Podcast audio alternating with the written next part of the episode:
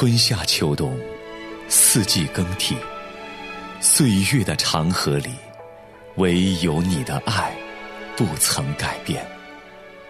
每一口呼吸都是出于你，耶稣基督，因为你的爱，我拥抱每一天。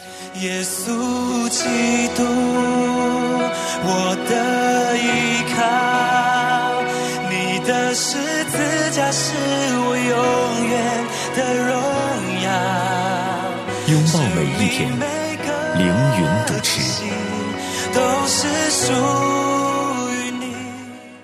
您现在收听的是良友电台的《拥抱每一天》，我是凌云我是永恩，林牧师平安。啊，永恩平安。嗯，昨天呢，我们和听众朋友谈到这个，谈到信心和行为与得救的关系啊，就使我联想到一段经文。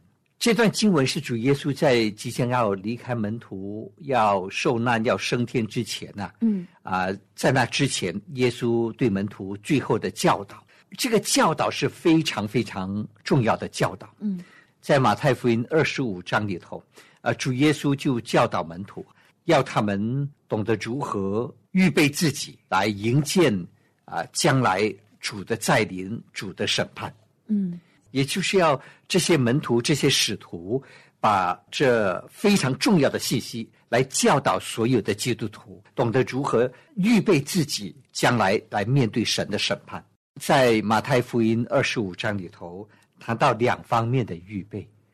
前面的一部分呢，是谈到他们在工作方面的预备，在侍奉方面应该如何的预备好自己啊，将来来面对神的审判。那么马太福音二十五章的下半部分的内容是谈到生命方面的预备，嗯前面是在事工方面，我们要如何做一个忠心的好管家，我们要如何做一个忠心的工人来侍奉神。嗯另外一方面是我们在生命方面，我们应该如何成为一个善良的、有爱心的一个神的儿女。那这一段经文呢、就是马太福音二十五章三十一到四十六节这一段的经文呢，我相信会引起很多很多基督徒的困惑。为什么呢？因为我们基督徒不是认为说我们信主就是本乎恩嘛，嗯不是在于行为嘛，嗯对吗？保罗不是这么说吗？在以弗所书二章八九节。嗯那既然我们得救是本乎恩，不是因着行为，那么为什么在这段经文里头啊，我们的主耶稣他提到，当最后的审判的那日，他是根据我们的行为，我们是如何对待那些有需要的人，是如何对待那些弱势的群体的行为，我们对待他们的态度来审判我们。哎呦，那对于很多基督徒来说，他们就会想：哎呦，到底我们是靠神的恩典得救呢，还是靠我们的行为得救？而且更加重要的是，这不是一般人所讲的，也不是一般的使徒所讲的，是我们的主耶稣、我们的神亲口所说的话。嗯所以绝对是正确的，绝对是毫无错误的，是耶稣讲的我。嗯那好，我们先来读读这段经文啊请永恩来给我们念马太福音二十五章三十一到四十六节，嗯，比较长啊比。较长，但是非常的重要。啊好嗯，当人子在他荣耀里同着众天使降临的时候，要坐在他荣耀的宝座上，万民都要聚集在他面前，他要把他们分别出来，好像牧羊的分别绵羊、山羊一般，把绵羊安置在右边，山羊在左边。于是王要向那右边的说：“你们这蒙我父赐福的，可来承受那创世以来为你们所预备的国。”因为我饿了，你们给我吃；渴了，你们给我喝；我做客旅，你们留我住；我赤身露体，你们给我穿；我病了，你们看顾我；我在监里，你们来看我。一人就回答说：“主啊，我们什么时候见你饿了给你吃，渴了给你喝？什么时候见你做客旅留你住，或是赤身露体给你穿？又什么时候见你病了，或是在监里来看你呢？”王耀回答说。我实在告诉你们，这些事你们既坐在我这弟兄中一个最小的身上，就是坐在我身上了。王又要向那左边的说：“你们这咒诅的人，离开我，进入那位魔鬼和他的使者所预备的永火里去。因为我饿了，你们不给我吃；渴了，你们不给我喝；我做客旅，你们不留我住；我赤身露体，你们不给我穿；我病了，我在监里，你们不来看顾我。他们也要回答说：主啊，我们什么时候见你饿了，或渴了，或做客旅，或赤身露体？”或病了，或在监里不伺候你呢？王耀回答说：“我实在告诉你们，这些事你们既不做在我这弟兄中一个最小的身上，就是不坐在我身上了。这些人要往永刑里去，那些艺人要往永生里去。”哎呀，这段话太重要了。如果是一般人讲的，我们可能还会有很多的怀疑，到底这段话是不是正确的？但是，嗯，他是我们亲爱的主耶稣，我们的神耶稣所讲的、所教导的真理啊，嗯，所以是绝对、绝对正确的，毫无错误的，不能怀疑的。嗯哼，那主耶稣在这里到底讲什么呢？当审判的那日，他要把所有的人分成绵羊和山羊。绵羊呢，耶稣称赞他们：当我饿了。你们给我吃，我渴了；你们给我喝，我赤身露体；你们给我穿，我在监里，我病了，你们来照顾我，等等等等。嗯，那些绵羊，也就是所谓的艺人呐，嗯，对耶稣说：“耶稣啊，我们什么时候见你饿了，给你吃；渴了，给你喝；赤身露体，给你穿；病了来看你，没有啊？”耶稣说：“你们坐在这最小的一个弟兄的身上。”就是坐在我的身上，然后主耶稣对那些的山羊，也就是那些被主耶稣认为是恶人的那群人说：“你们这些被咒诅的人，离开我，进入那位魔鬼和他的使者所预备的永火里去。”哎呦，不得了，就是永远的灭亡啊！那为什么这些人会受到这样严重的刑罚呢？他们对人塞住了怜悯的心肠。对。行不出来爱人的那样一个行为，他们不能爱身边一个小子，一个有缺乏的人。他们有能力做到，但是却不愿意去做。对，其实，在我们的一生当中，神会给我们很多的机会，把那些有需要的人带到我们的面前，带到我们的身边。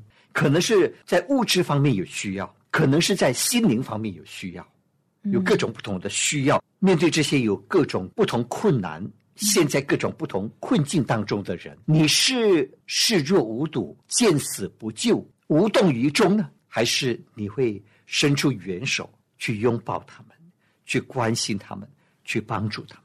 你对这些人的态度和行为，将会决定你永恒的命运。牧师，我觉得我们之所以能对身边的人可以有施怜悯啊。就像在我们的中文里，我们的古圣先贤曾经也有这样一句话，叫做“恻隐之心，人皆有之”。就是“恻隐之心，人之端也”。端就是开始。就像牧师你也说，“恻隐之心，人皆有之”，就是人人都应该有这样一份恻隐之心。而且，嗯，应该是孟子说的吧，“恻隐之心，仁仁爱的人，人之端也”，就是。当你有恻隐之心，你可能都什么都没有做，但是你心里会有一份同情、同理，这是我们带有仁爱的一个起初，就是一个开端。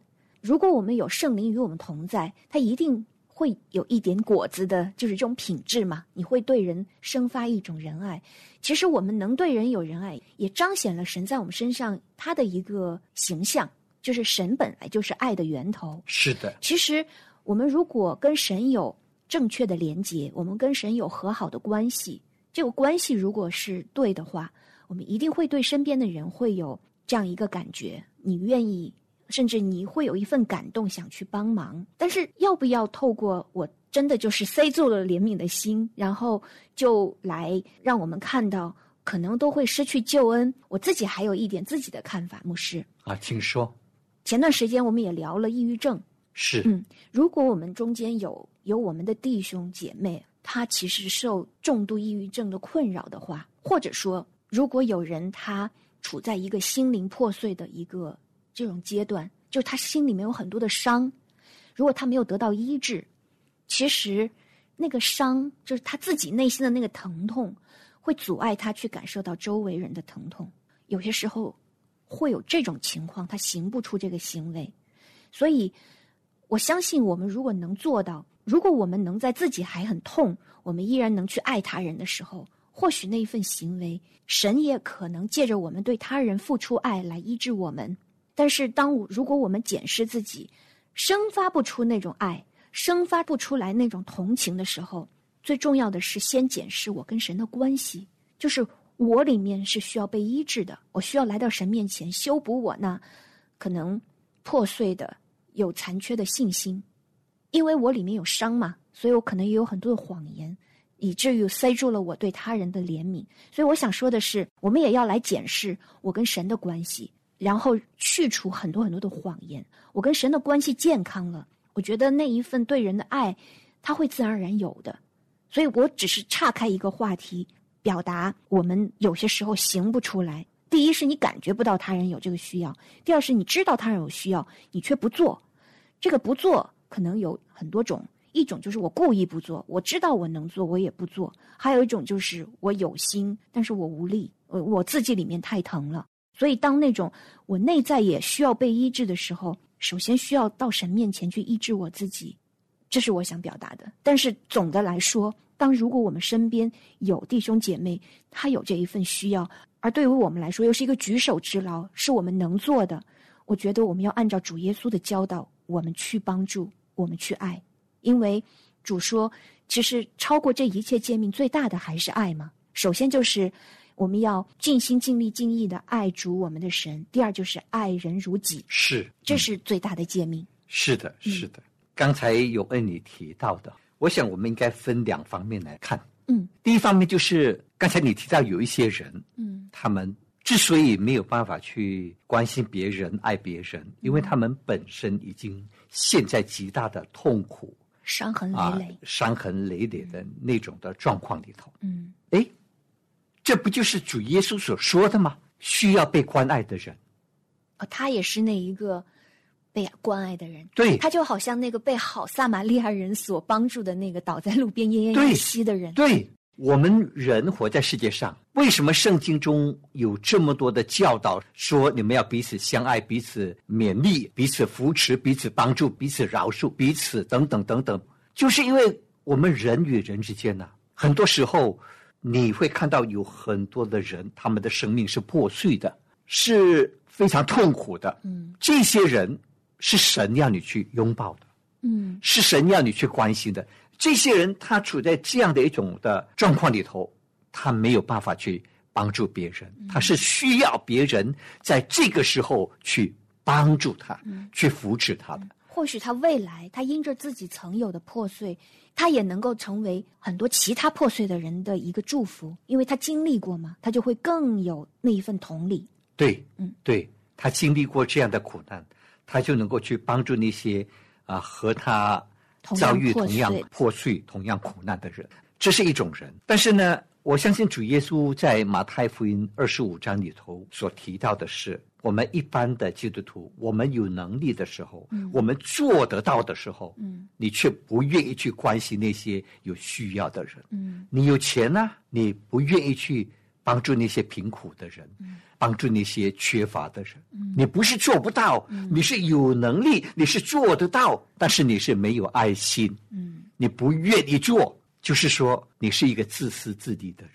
嗯你总是想到自己。别人的事关我什么事啊？别人的缺乏，别人的痛苦，那是别人的事。我为什么要去关心他？我为什么需要去帮助他？所以主耶稣所针对的是这种自我中心、自私自利的心态。嗯，所以啊，我们在昨天谈到这个雅各书他的那段经文，我们再来温习一下吧。好啊，嗯。我的弟兄们，若有人说自己有信心，却没有行为，有什么益处呢？这信心能救他吗？你说我有信心呢，但是他没有行为，这样的信心能救他吗？很多基督徒就会认为，我有信心，我一定得救。但是雅各就问你：你有信心，但是你没有行为，你认为这样的信心能救你吗？接下去雅各怎么说呢？若是弟兄或是姐妹吃身露体，又缺了日用的饮食，你们中间有人对他们说：“平平安安的去吧，愿你们穿的暖，吃的饱。”却不给他们身体所需用的，这有什么益处呢？这样信心若没有行为，就是死的。必有人说：“你有信心，我有行为。你将你没有行为的信心指给我看，我便借着我的行为将我的信心指给你看。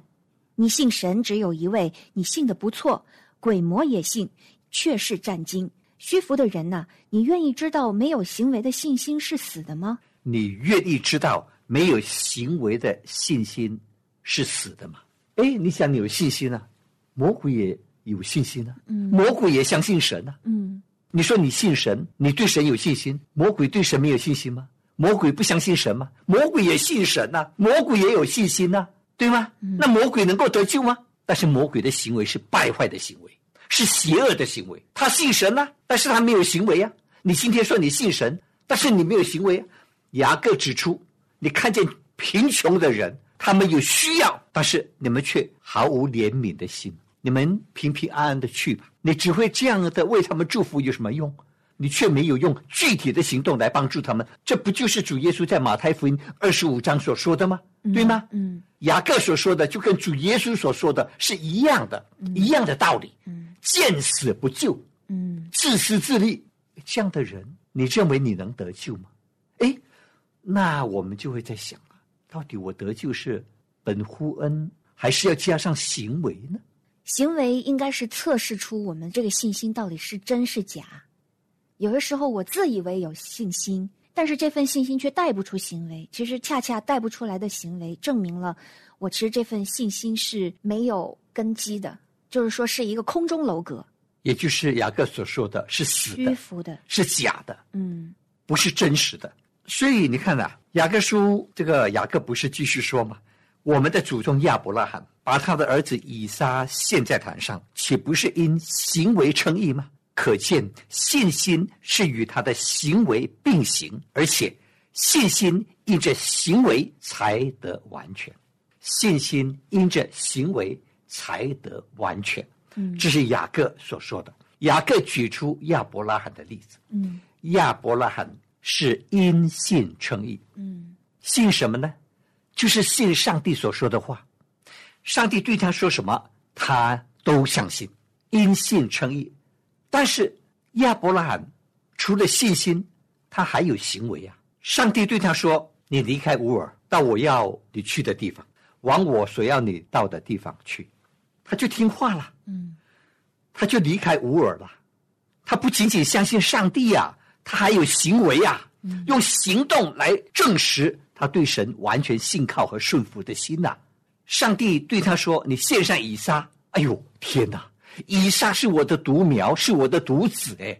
你还应许我要赐给我的子孙像天上的星、海边的沙那么多。现在要我献上以撒，以撒死了，我哪里还有子孙呢？但是上帝说什么，他就照着做啊！哇，那个信心真是特别的大。他深信，即使上帝要我杀的以撒献给他，上帝还是有办法让以撒从死里复活。他相信神绝对是信实的神，但是他不仅仅有信心呢，他还有行动啊，还有行为啊，用这个行为来证实他的信心。所以雅各说：“信心因着行为才得完全。”你如何能证实你对神的信心是真实的信心？必须借着你的行为。你有这样的行为，就证实你的信心才是真实的信心，才是能够使你得救的信心，而不是假的信心，而不是死的信心。所以，今天我们基督徒一定要思想这个问题：到底我的信心，我说我信神，我对神的信心是真的还是假的？是死的还是活的信心？这很重要啊！如果我说我是真心相信神的，那请你思想一下。你的行为是怎样的行为？你的生活是怎样的生活？如果你真心相信神，相信神是真实的，相信神是公义的，相信神将来要按照我们个人所行的审判我们，你相信神，相信这一切的真理，那你今天的生活是一种怎样的生活？嗯你就不可能继续的过着那些神不喜悦的生活，你就不可能继续的过着黑暗、犯罪、堕落、败坏的生活，不可能的。你知道，将来我们基督徒也是要面对审判的，在主耶稣的台前，保罗说我们都要面对审判。所以保罗说什么？因为我要在基督的台前接受审判，所以我立志我要过着讨神喜悦的生活。那段经文我们来看一看。嗯，我们来看看保罗啊，他是怎么说的？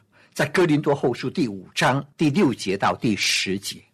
所以我们时常坦然无惧，并且晓得我们住在身内，便与主相离，因我们行事为人是凭着信心，不是凭着眼见。我们坦然无惧，是更愿意离开身体与主同住。所以，无论是住在身内，离开身外，我们立了志向，要得主的喜悦，因为我们众人必要在基督台前显露出来，叫个人按着本身所行的，或善或恶受报。那这是保罗的教导，保罗的教导。嗯，保罗他心中有一个巨大的盼望，他说：“我更愿意离开身体，与主同在，因为那是好的无比的。”保罗说：“哈，嗯，保罗多么期待有朝一日能够回到天家和主同在。”所以他说：“所以无论是住在身内，无论我是现在还活着，嗯或者是离开身外，意思就是，或者是我离开世界，嗯我们立了志向，要得主的喜悦。”嗯，保罗说，他有一个心智，有一种的态度，处事待人要得主的喜悦，嗯要讨神喜悦。为什么呢？因为我们众人必要在基督台前显露出来，叫个人按着本身所行的，或善或恶受报。保罗说，我们每一个人啊，我们要在基督的台前受审判。嗯你做得好，你是一个又忠心又良善的仆人，主耶稣会大大的奖赏你。嗯你是一个又恶又懒的仆人，嗯必会受主重重的惩罚。嗯所以，我们如果有这样的信心，有像保罗这样的信心，相信说我们有朝一日要接受主的审判，我们这种真实的信心必然会带来生命的更新和改变，嗯对吗？嗯一定的。如果你说你有信心，你的生活还是依然故我，还是像过去一样的黑暗、堕落、败坏，你没有彻底的悔改，你没有彻底的改变，甚至还变本加厉。虽然你说你信了主，虽然你今天常常到教会去，但是你的品格、人格、性格完全没有任何的更新改变，然后你就等待着有一天能够上天堂得救，这有可能吗？今天我们要再一次的思想，我们的信心是不是真实的信心？如果我们有真实的信心，必然带来生命彻底的更新和改变。我们今天就谈到这，很沉重的一个话题。嗯但是我们一定要所有的弟兄姐妹好好的去思想，到底我们今天生命的状况是一种怎样的状况？是神所喜悦的吗？他是否对我满意呢？我生命中如何处事待人？神对我满意吗？还是神也会像他对主耶稣的宣告一样，说这是我的爱子，我所喜悦的。嗯嗯嗯，谢谢牧师今天就是找出这么多的经文和我们分享啊，也让我们去思考，要作为主的孩子，我们如何能能够处事为人。那我想，在我们收听节目的这些弟兄姐妹，我相信，但凡愿意收听节目，我觉得都是蛮有追求的。是的，其实我们需要住在基督里，就像枝子连于葡萄树。我们先不断的和主有美好的关系，我们能够常常把自己连在基督里。我相信，呃，神一定会感动我们，让我看到身边人的需要。我之前有看过一个抑郁症的一个肢体，他写过的一段话，他当时非常的痛苦，但是他觉得那一天，他如果能够对身边一个人一个微笑，他觉得这是我能为基督所做的，他就去向身边的人展示一个微笑。他能从地上拾起一张废纸扔到垃圾桶里，他觉得这是我力所能及的。所以，如果今天咱们还能力所能及的做一点点小事，都是为着主去做的，我相信神在天上都必纪念。是的，嗯，神一定会非常的喜悦我们。是，还有刚才永恩你所说的哈，就是说可能会收听节目的人都是比较追求的人啊，嗯，也许你都会很爱主，愿意过着讨神喜悦的生活。但是听了今天的节目啊，如果弟兄姐妹你在教会有机会负责做教导的事工，有机会和人分享真理的时候，也希望你能够将主耶稣的教导、嗯。雅各的教导，嗯。这些重要的信息和众弟兄姐妹一起分享。嗯一起勉励。好，亲爱的弟兄姐妹，感谢您收听今天的拥抱每一天，我是凌云，我是永恩。明天我们空中再相会。